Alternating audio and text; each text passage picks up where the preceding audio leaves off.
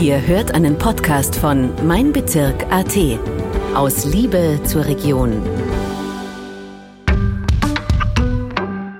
Herzlich willkommen zu einer weiteren Folge der Tiroler Stimmen. Mein Name ist Janik Lindner, ich bin Redakteur der Regionalmedien Tirol und ich darf meinen heutigen Gast zum sportlichen Gespräch begrüßen, Lorenz Loloveccia, 23 Jahre jung, vom Wattenberg. Hallo Lorenz.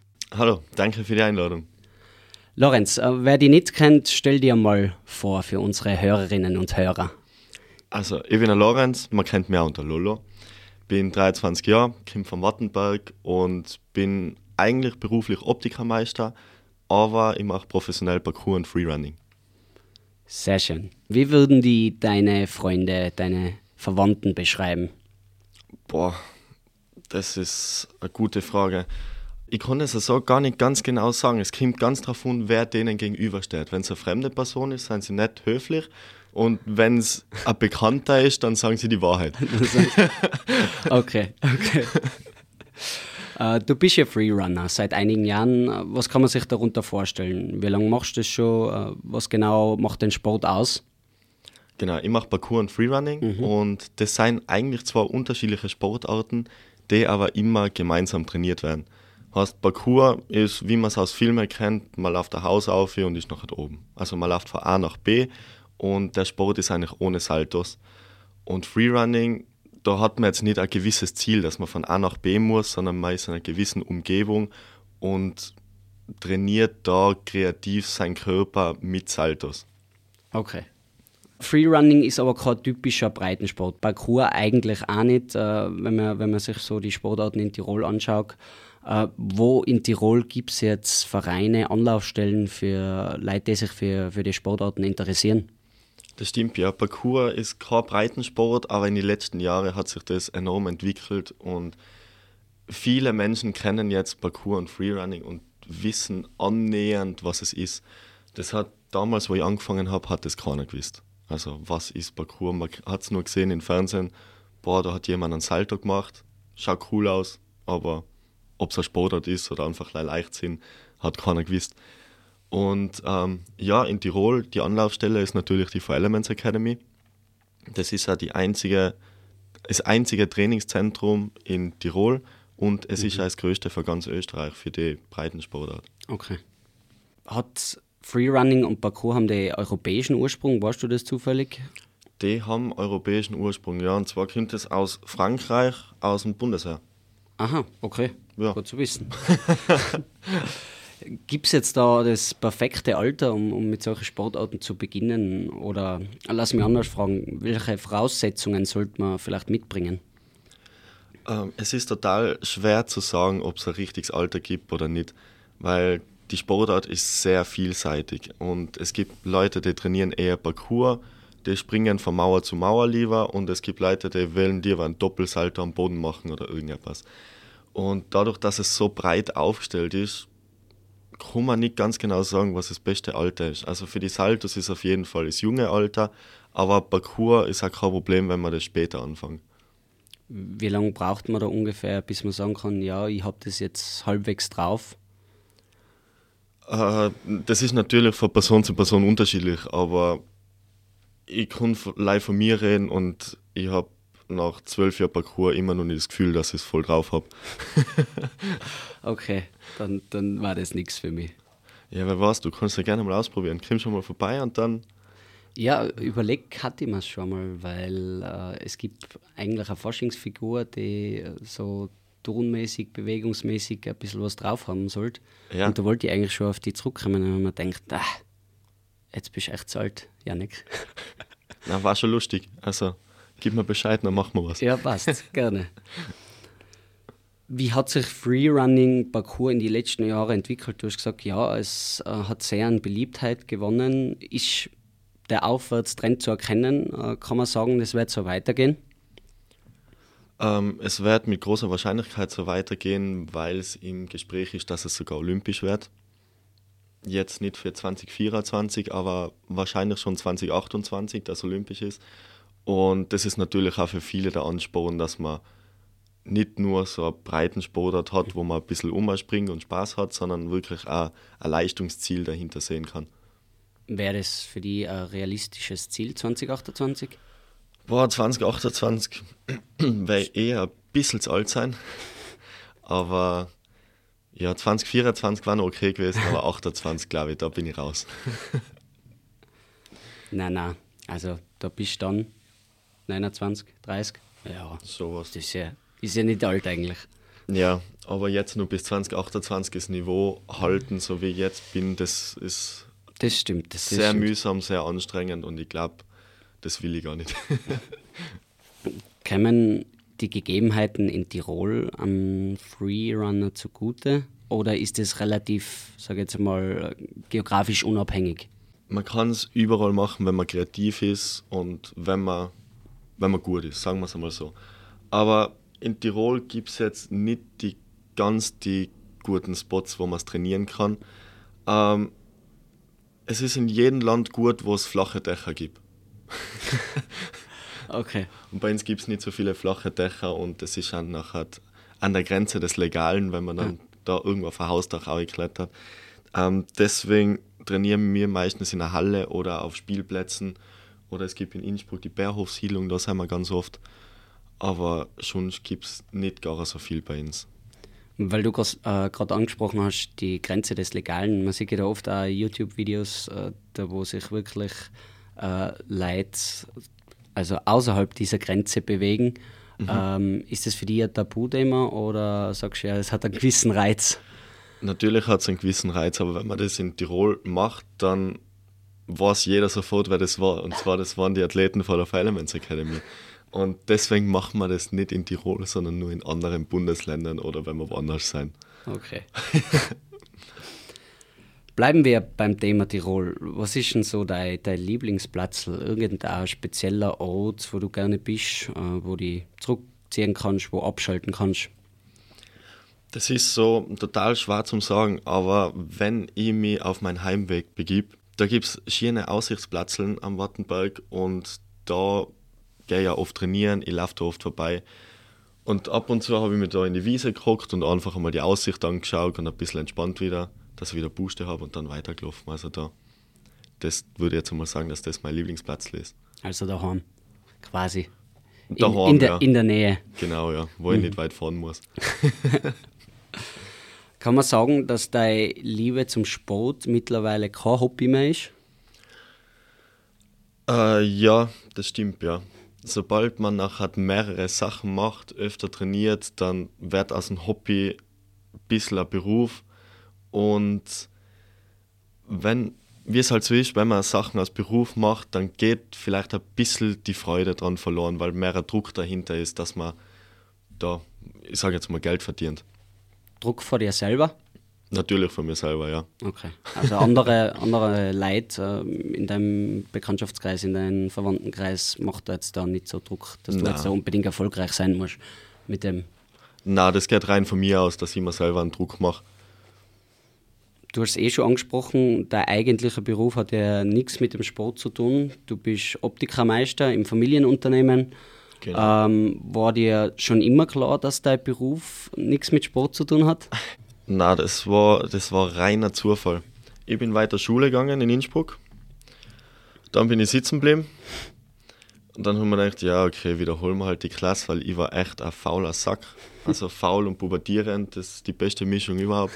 Und ich habe nichts gemacht, keinen Bock gehabt, sitzen geblieben und dann wollte ich die Klasse eigentlich wiederholen, aber dann habe ich genau in den Fächern nur strengere Lehrer gekriegt. Dann haben wir gedacht, tja, jetzt brauche ich einen Plan B. Dann bin ich heimgegangen und gesagt, hey Papa, kann ich bei dir anfangen? Und dann hat er gesagt, ja passt. Zwei Tage später bin ich von der Schule raus und eine zu uns ins Geschäft. Wahnsinn. Wie lange ist das jetzt her? Das war 2014. Und mittlerweile schon Meister? Mittlerweile Meister, ja. Seit? Seit letztes Jahr Juli. Oder Juni. Juni. Juni war es, ja. Sache Partie gewesen oder weil du sagst, du warst faul in der Schule? Ja, extrem faul. Also im Alter von 15, 16, da hat man ein bisschen andere Gedanken als Schule. Da kann man langsam ausgehen, die Mädels werden ein bisschen interessant. Und, und dann in der Schule hocken, das war einfach da noch nichts für mich. Und ja. ich war einfach nur zu jung für eine Schule. Aber jetzt die Masterschule habe natürlich auch gemerkt, ich ja. bin älter geworden, ich habe die Matura nachgemacht. Und ich muss ehrlich sagen, die Matura ist im Vergleich zur Meisterprüfung echt ein Klacks gewesen, weil Meisterprüfung ist einfach ein Riesenhaufen. Die war sechs Tage lang die Prüfung und 14 Stunden schriftlich, dann nur praktische Wahnsinn. Prüfungen, verschiedene. Also es war schon, war schon satt, ja. Ich glaube, dass es wirklich so ist, mit, mit 14, 15 ist es ganz schwierig, da am Ball zu bleiben, gell? Ähm, schulisch, ausbildungsmäßig. Und dass man erst mit einem, mit einem gewissen Alter oder einer gewissen Reife da die Zielstrebigkeit und den Ehrgeiz mitbringt, sagen, ja, ich möchte jetzt eigentlich was machen aus meinem Leben und mich wieder auf, aufs Wesentliche konzentrieren. Ja, klar. Ja, damals war ich jung, da war Parkour und Freerunning so im Vordergrund und mhm. man gedacht, ja, Schule, gehen wir halt, weil ich weiß nicht, was arbeiten. Und dann habe ich keine Alternative gehabt und dann habe ich gewusst, was arbeiten. Aber das, ich bin froh, dass es genauso passiert ist, ja. Jetzt haben wir viel über Freerunning und Parkour geredet. Es gibt allerdings noch weitere sportliche Highlights in deiner Vergangenheit. Big Bounce Gewinner, Catch Europameister, Teilnahme Ninja Warrior Austria und Germany. Erklär uns mir zum Beispiel einmal und auch den Hörerinnen und Hörern da draußen, äh, worum es sich bei den einzelnen Events bzw. TV-Formaten handelt. Vielleicht fangen wir mal mit Big Bounce an. Fangen wir mit Big Bounce an. Oder na, fangen wir mit Ninja Warrior an. Ähm, weil Ninja Warrior war so die erste Show, okay. was generell weltweit in so ein, so ein Format gegeben hat. Ähm, das ist eigentlich eine spanische Show, wo man Hindernisse überwältigen muss oder bewältigen muss. Und da geht es um Koordination und sehr viel um Klettern und Griffkraft. Ähm, die Show war 2017 das erste Mal in Österreich und dann habe ich mir gedacht, ja, das passt eigentlich gut. Ich mache Parkour und Freerunning. Man braucht ein bisschen Körpergefühl. Griffkraft und Armkraft habe ich jetzt nicht so die gute gehabt, aber ich probiere es einfach einmal aus. Und ja, wenn man es geschafft hat, kommt man in die nächste Runde. Und wenn man die nächste Runde geschafft hat, kommt man wieder in die nächste Runde. Und so ist das Ganze einfach aufgebaut, wer es zum Passer schafft, kommt weiter. Und ja, damals war ich noch nicht ganz so gut drauf, muss ich ehrlich sagen. Da bin ich gleich mal ins Wasser gefallen, weil unter die Hindernisse ist ja ein Wasserbecken, damit man sich nicht wehr tut. Und bin eigentlich in der zweiten Runde gleich mal ausgeschieden. Und dann habe ich mir gedacht, boah, das war jetzt nicht so das, wie ich es mir vorgestellt habe. Und dann war ich ehrlich gesagt schlecht drauf, weil ich dann nicht so weit gekommen bin. Dann habe ich mir gedacht, okay, ja, was ich jetzt? Es hat schon Spaß gemacht in der Hinsicht, so etwas zu machen auch im Fernsehen sein natürlich, weil es war immer ein Kindheitstraum von mir, einmal einen Weltrekord zu haben und auch im Fern ins Fernsehen zu kommen. Und dann war ich im Fernsehen, aber ich war trotzdem nicht zufrieden, weil ich so schlecht war eigentlich, für mich mhm. gesehen. Mhm. Und dann bin ich, ich glaube, das war ein halbes Jahr später, bin ich einmal ausgegangen.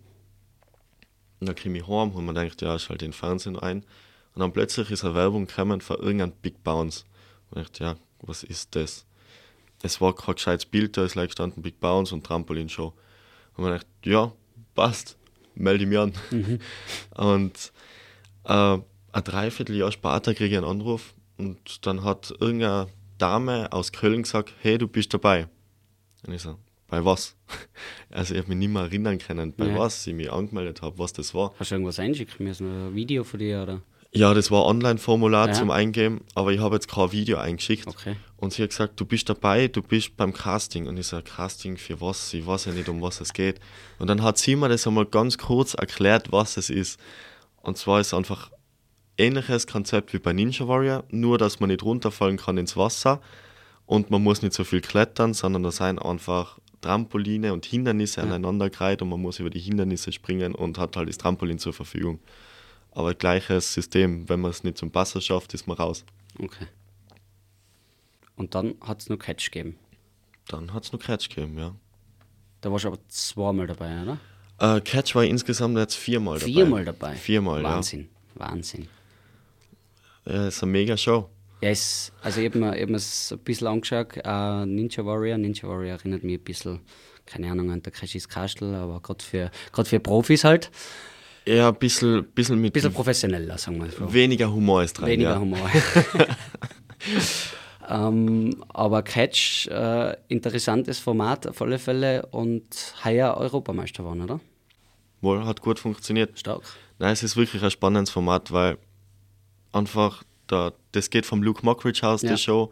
Und er hat einfach gedacht, okay, er braucht Prominente, er braucht Profisportler und er braucht Profi, Parkour- und Freerunning-Athleten. Und das Soll schon da auf die kommen? äh, das ist eine gute Frage.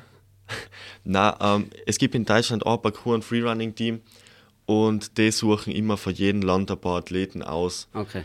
Und die Produktion sagt dann, okay, ja, den will man oder nein, den will Ja. man nicht. Aber es ist spannend, dass genau die Leute, Promis und Profisportler nachher einfach im Fernsehen miteinander Fangen spielen können. Ist cool, ja. Ich glaube, es war jetzt echt ein cooles Team, weil der Dollinger Stefan war, oder? Der war auch, ja. Genau. Und die Larissa Marold. Der war auch, ja. Und wer war der Vierte im Bunde? Ähm, wir waren zu fünft das Ah, Mal. zu fünft, Zu okay. fünft, ja. Da war nur die Steffi Noppinger, Ja, genau, stimmt. eine von den besten Ninja-Athletinnen europaweit. Und dann war nur der Quirin dabei, der trainiert auch bei uns in der Fire Elements Okay. Academy. Okay.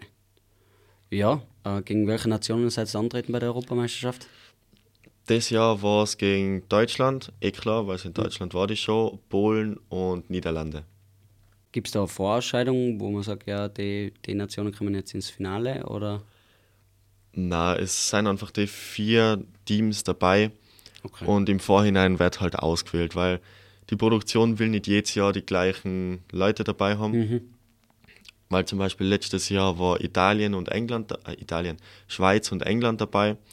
Und da haben sie sich gedacht, ja okay, wir wollen jetzt einmal andere Leute dabei haben, andere Nationen. Jetzt nehmen wir halt die zwei anderen Nachbarn. Oder England ist eh kein Nachbar, aber Polen und Niederlande. Ah ja. Du hast davor kurz angesprochen, ähm, Weltrekord war schon immer dein Traum. Du bist zweifacher Weltrekordhalter, also hat sich das überhaupt nicht zufällig ergeben. Hast du wirklich darauf hingearbeitet? Ähm, Hast du Weltrekordbuch googelt, hast gesagt, entweder das, den kann ich schlagen, oder hast du gedacht, ja, ich mache jetzt einen neuen Weltrekord, den noch keiner aufgestellt hat? Es war schon so, dass ich zuerst einmal das Buch auch gemacht habe und durchblattelt habe, aber die waren alles so zart, die Rekorde, dass man denkt, schon, kann schwierig werden, das mit dem Weltrekord. äh, ich war da bei uns im Trainingszentrum und da die älteren Athleten, ich bin da als zwölfjähriger Burt reingestanden und da die Profis sind neben mir gewesen beim Trainieren, waren bei Fernsehshows und haben Weltrekorde gemacht. Und ich habe mir gedacht, boah, das will ich eigentlich auch machen. Und dann habe ich halt immer wieder geschaut, okay, was kann ich für einen Weltrekord aufstellen? Mache ich das, mache ich das? Aber ich habe eigentlich keinen gefunden. Und dann ist das wieder so ein bisschen abgesunken, die Euphorie für einen Weltrekord. Und dann plötzlich ist an einem Tag mein Trainer, der Steiner Lukas, dahergekommen und hat gesagt, hey, äh, in, ein, ja, in drei, vier Monaten fahren wir nach Köln, da haben wir die Möglichkeit, Weltrekorde aufzustellen. Wenn du jetzt einen findest, dann melden wir den an. Dann habe ich mir gedacht, okay, jetzt muss ich einen finden. Dann habe ich einmal in der Suchleiste auf der Homepage von Guinness Parcours eingeben. Und dann ist gleich mal ein Weltrekord dahergekommen mit einem Stand Weitsprung zwischen zwei Zwei. Kästen. Ja, ja. Ich dachte, dann schaue ich mir jetzt mal an, der ist sicher brutal weit. Dann gehe ich und dann war der Rekord 2,85 Meter. Und dann hat einen kleinen Laptop auf die Seiten geschoben, am Boden hingestellt, gleich mal gesprungen und gedacht, das ist ein Schmäh. 2,85, das kann kein Weltrekord sein. Dann habe ich es nachgemessen und probiert und haben es eigentlich gleich beim zweiten Versuch und ich ein bisschen über 2,85 geschafft und mir gedacht, passt, dann machen wir, da trainieren wir jetzt hin vier Monate. Okay. Das klingt gut. Und wie, wie kann man sich das vorstellen? Ähm, da seid ihr jetzt nach Köln gefahren beim letzten, glaube ich, wo du jetzt selber nochmal gedoppt hast, oder? Da hast du das Video einschicken müssen. Also. Genau, also ich habe ja insgesamt jetzt viermal einen Weltrekord aufgestellt und zweimal war es der gleiche. also zweimal selber überboten. Genau, genau, ja. Und ähm, das war, der erste Rekord war 2015 in Köln bei der Sportmesse, bei, bei der FIBO. Und da ist extra jemand von Guinness hergekommen, eine Schiedsrichterin. Und der ist daneben gestanden mit einem Klemmbrett und hat danach gesagt, okay, das darfst, das darfst nicht. Der Kasten muss so stehen, das muss so stehen. Du darfst natürlich keine Werbung auf dir oben tragen, weil falls sie das Video veröffentlichen wollen, nicht wollen sie keine Schleichwerbung drin haben. Und dann steht sie da mit dem Klemmbrett, nachher habe ich einen Sprung gemacht und ich, sie ist daneben gestanden und gesagt, passt, nein, Weltrekord. Dann war die, dann war die ganze Sache erledigt. Also unspektakulär. Also jetzt im Ablauf Im, unspektakulär. Im Ablauf total gemütlich. Ich bin hingefahren, der ist daneben gestanden, ich habe mich um nichts kümmern müssen, weil sie hat mir gesagt, ob es passt oder nicht. Ja. Dann wollte ich den Weltrekord nochmal überbieten. Vor, das war eigentlich schon vor Corona, wollte, ich, wollte ich den nochmal machen. Dann habe ich mich angemeldet und ähm, das Anmeldeprozedere dauert richtig lang. okay. Also selber die Anmeldung dauert drei Monate Mhm. und den müssen die aber erst bestätigen. Das heißt, ich habe einen Bericht hinschreiben müssen, wieso ich imstande bin, den Rekord zu überbieten. Obwohl sie die eigentlich schon kennen sollten. Ja, genau. Ja, Okay. ja, Ja, gut, es ja. haben so viele Leute einen Weltrekord. Ja, Natürlich kennen sie nicht jeden. Aber ich habe halt unter meinem Namen gesagt, hey, ich bin schon Weltrekordhalter, ich will mich nochmal überbessern, ich Ja. will ich will einfach was Einzigartiges erreichen, bla bla bla und dann halt ein bisschen geschwafelt und dann haben sie zurückgeschrieben, ja passt, dann kannst du ihn machen. So. Aber das Ganze, bis sie gesagt haben, okay, du kannst ihn machen, hat schon einmal drei bis vier Monate dauert. Und dann kommen zehn Seiten Regelwerk auf Englisch daher. Und ich dachte, ja gut. Damals habe ich mich einfach hingestellt, bin gesprungen und jetzt hast du mal zehn Seiten Papier. Nachher habe ich mich da ein bisschen durchgearbeitet, was ich alles beachten muss, wie groß der Kasten sein muss, wie ich das filmen muss, weil ähm, es ist kein Kinderschiedsrichter gekommen, weil in Corona haben sie auch gesagt, na, sie schicken keinen. Und dann habe ich das halt alles selber organisiert mit dem Kamera aufstellen, einen eigenen Vermesser, der das hauptberuflich macht, hat es braucht. Zeugenaussagen, Kameramann, Medienartikel und das alles zu organisieren und gleichzeitig auf den Sprung vorbereiten, dass man wirklich einen Weltrekord aufstellt, das war dann schon sehr mühsam, ja. Hat sich das einfach so im Laufe der Jahre entwickelt, dass man sagt, ah, okay, äh, auf einmal gibt es so ein Regelwerk, beim ersten Mal noch nicht? Oder glaubst du, ist das auch Corona geschuldet? Natürlich ist auch Corona geschuldet und beim ersten Mal 2015 war auch die Schiedsrichterin dabei. Und wenn die Schiedsrichterin daneben steht, dann brauche ich ja keine Zeugenaussagen, dann brauche ich ja keinen Vermesser, dann brauche ich ja keine Kameras, da brauche ich nichts. Und sie messt es als, also sie hat es damals alles gemessen, sie hat ihr okay gegeben, die Weite passt, der Kasten passt und dann beim Sprung die Weite passt, der Sprung hat passt. Dann war das erledigt. Und jetzt muss man das ja alles dokumentieren und verschiedene Kamerawinkel, eine Zeitlupe, Video, damit man sieht, okay, ob da wirklich alles passt, damit da nicht geschummelt werden kann. Okay. Ja, durchaus interessant, wie, wie sowas abläuft, weil das kriegt man ja so als, als Laie, als Außenstehender überhaupt nicht mit, was da eigentlich dahinter steckt. Ja. Na, also ich muss sagen, von der Anmeldung bis zu dem Zeitpunkt, wo ich den Zettel heimgekriegt habe, sind fast eineinhalb Jahre vergangen. Wahnsinn. Ja. Da kann ja so viel passieren in den eineinhalb Jahren. Da kann viel passieren, ja. Na, zuerst einmal drei Monate die Anmeldung. Ja.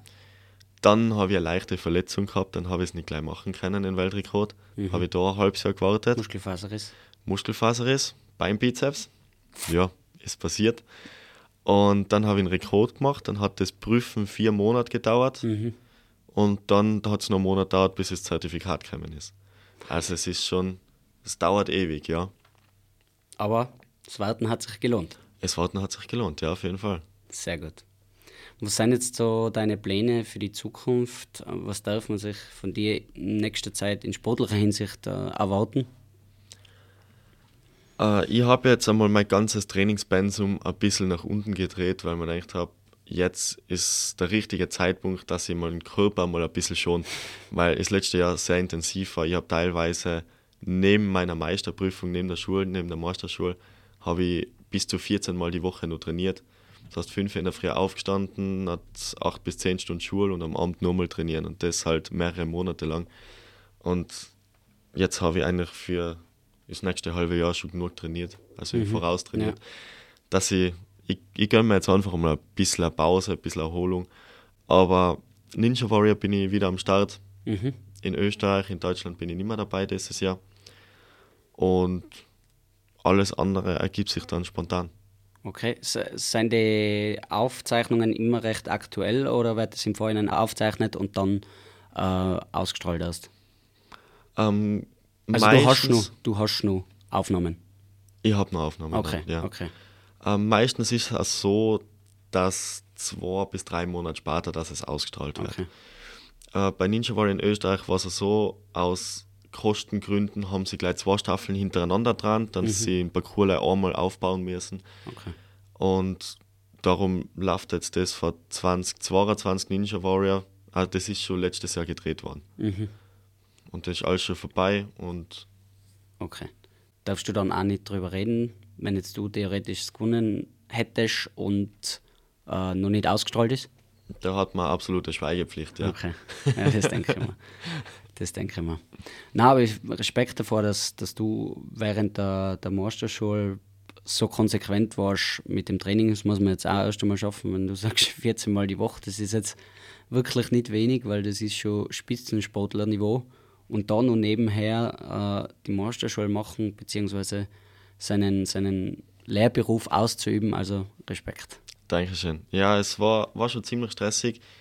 Zum Glück äh, habe ich mich ziemlich leicht an in der Schule, weil wenn mich Dinge interessieren, dann tue ich mich leichter. Mhm. Wenn ich keinen Bock habe, dann bin ich schlecht. das ist, wie es bei vielen, ja. bei vielen so ist. Aber ich habe mich leicht an in der Schule und ich habe den Sport einfach als Ausgleich gebraucht und ich habe gewusst, okay, in der Schule, wenn ich zur Prüfung gehe, ich weiß genau, ich habe mehrere Versuche. Mhm. Aber wenn ich zur Fernsehshow gehe, nachher weiß ich genau, ich habe einen einzigen Versuch. Und das hat mir immer wieder ein bisschen zurückgeholt, dass ich in der Schule mir gedacht habe, ich habe eh so viele Versuche, ich muss mir jetzt nicht gleich einstressen. Mhm. Natürlich ist es fein, wenn man es beim ersten Versuch gleich schafft, aber wenn es nicht ist, dann ist man nicht gleich raus, sondern man kann es nochmal machen.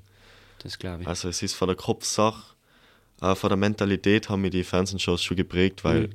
ich weiß, da hat man nur einen Versuch, da muss man abliefern. Und schon im Alltagsleben hat man meistens nicht so den Druck, dass man beim ersten Versuch gleich alles perfekt machen muss. Das stimmt. Ist dir das vielleicht auch ein bisschen zugute gekommen, dass äh, in einem Familienunternehmen bist, wo man vielleicht mehr Verständnis für sowas hat, äh, dass so viel Zeit aufgebracht wird für einen Sport, der eigentlich anfangs nur ein Hobby war? Ja, natürlich. Also die Familie, meine Eltern stehen total hinter mir und wenn ich jetzt sage, hey, ich muss da zu der Fernsehen schauen, dann sagen sie, ja, passt, hast frei und fahr hin. Ich muss mir so wie jeder andere einen Urlaub nehmen, eh klar. Aber es ist natürlich viel flexibler, weil wenn du mir jetzt anrufst, hey, wir machen morgen nur einen Podcast, dann sage ich, Papa, ich gehe jetzt Haus morgen. Und wenn er sagt ja, dann kriege ich und wenn er sagt nein, dann kriege ich nicht. Aber meistens geht es dann echt aus. Ja. Oder wenn ich sage, ich brauche morgen April. Dann bist du halt beim Arbeiten. Dann bin ich halt beim Arbeiten, ja. Das, genau. das natürlich auch. Sehr gut. Ja, Lolo, dann bedanke ich mich bei dir für das tolle Gespräch. Ja, ich sage danke. Liebe Hörerinnen und liebe Hörer, das war eine weitere Folge der Tiroler Stimmen. Alle Nachrichten aus Tirol finden Sie online auf meinbezirk.at und in der Printausgabe der Bezirksblätter Tirol ab Mittwoch in Ihrem Postkastel. Das war ein Podcast von Mein Bezirk AT. Vielen Dank fürs Zuhören und bis zum nächsten Mal. Aus Liebe zur Region.